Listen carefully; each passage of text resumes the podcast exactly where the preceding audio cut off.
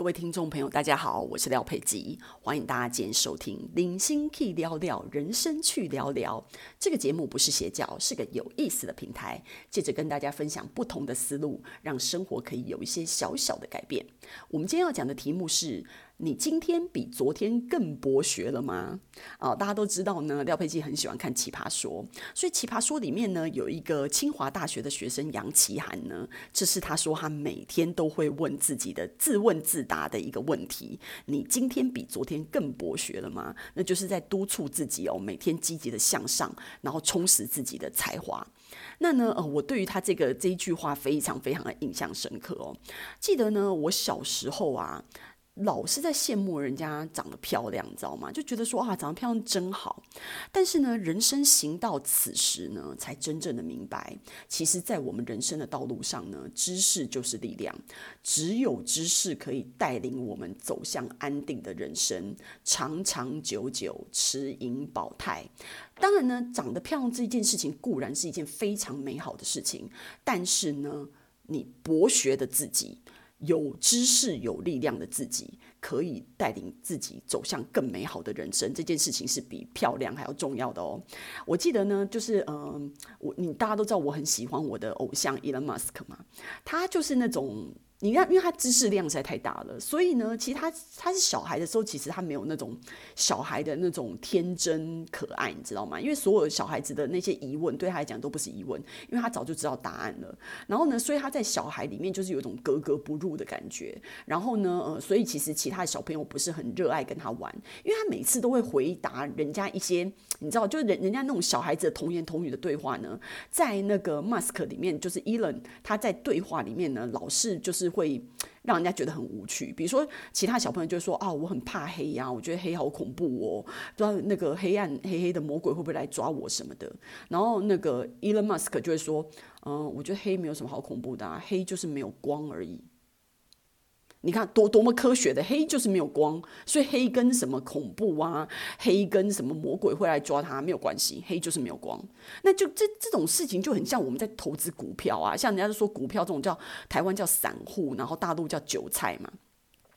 这些人呢，就是你在投资的时候，你股股市动荡的时候呢，因为这些嗯很有投资经验的，很有。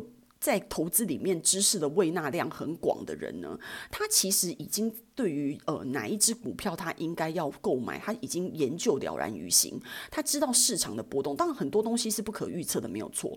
但是他对于他自己可以掌握的呃股市这些的知识呢，让他在这个股海里面的沉浮呢，他自己心里面是非常的有定见的。所以他反而在股市动荡的时候呢，别人是在那边割韭菜，然后别人是在那边落跑的时候呢，他反而是可以趁此机会赚大钱的。所以。这就是知识，就是力量的点。那所以呢，你知道怎么赚钱，你知道怎么赢得美人的芳心，你知道怎么样使自己更健康，怎么处理自己的情绪，怎么搞定人际关系。以上每一件事情都是学问，每一件事情都有解答，只是看你知不知道而已。那你知不知道这件事情？那就是看每一个人知识的胃纳量，你能不能知道而已。比如说，你看有有些嗯、老板呐、他可以在公司动荡的时候，知道怎么样带领公司呃度过这个难关，然后迈向公司盈利的下一个高峰。那或者是很多人他在嗯。参透这些人生的道理、人生的一些概念的时候呢，他在生死的关键的时候呢，他可以知道怎么样去挽救，跟怎么样去放手。哦，不管是对自己还是对家人，这些都是生死的智智慧。所以这就是为什么呢？我觉得读书到现在这个时代，还是脱贫最快的方法之一。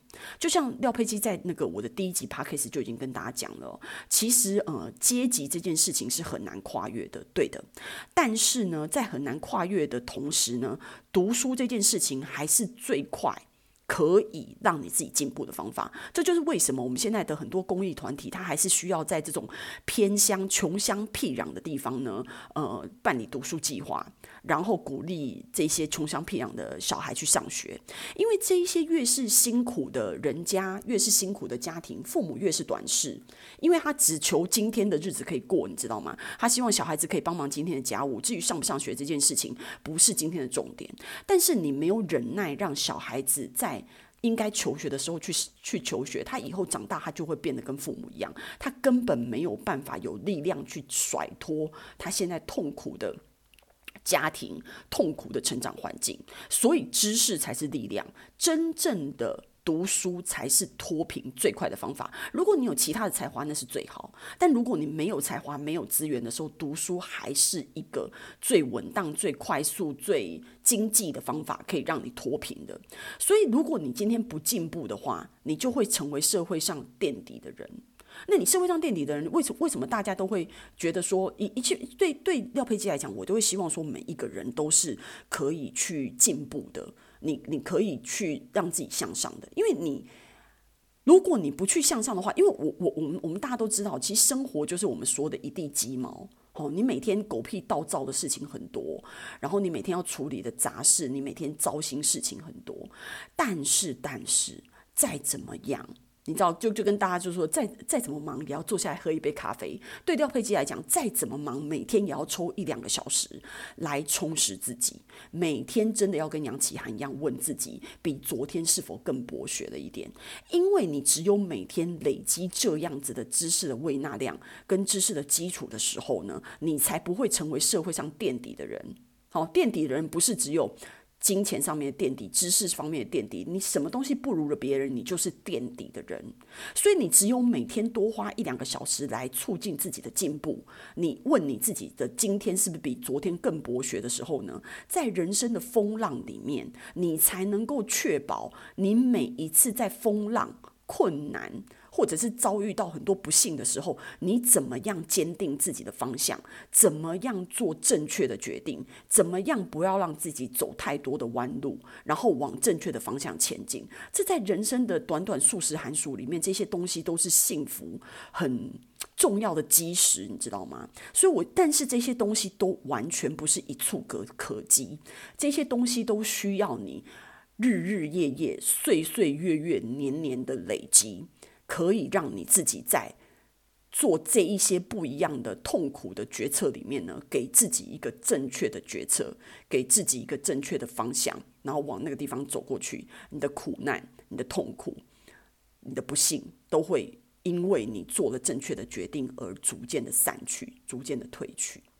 所以呢，今天的分享就到此结束喽。希望大家喜欢今天的内容。然后呢，喜欢今天内容的朋友们呢，也可以给廖佩基订阅跟留言哦。我们下次见。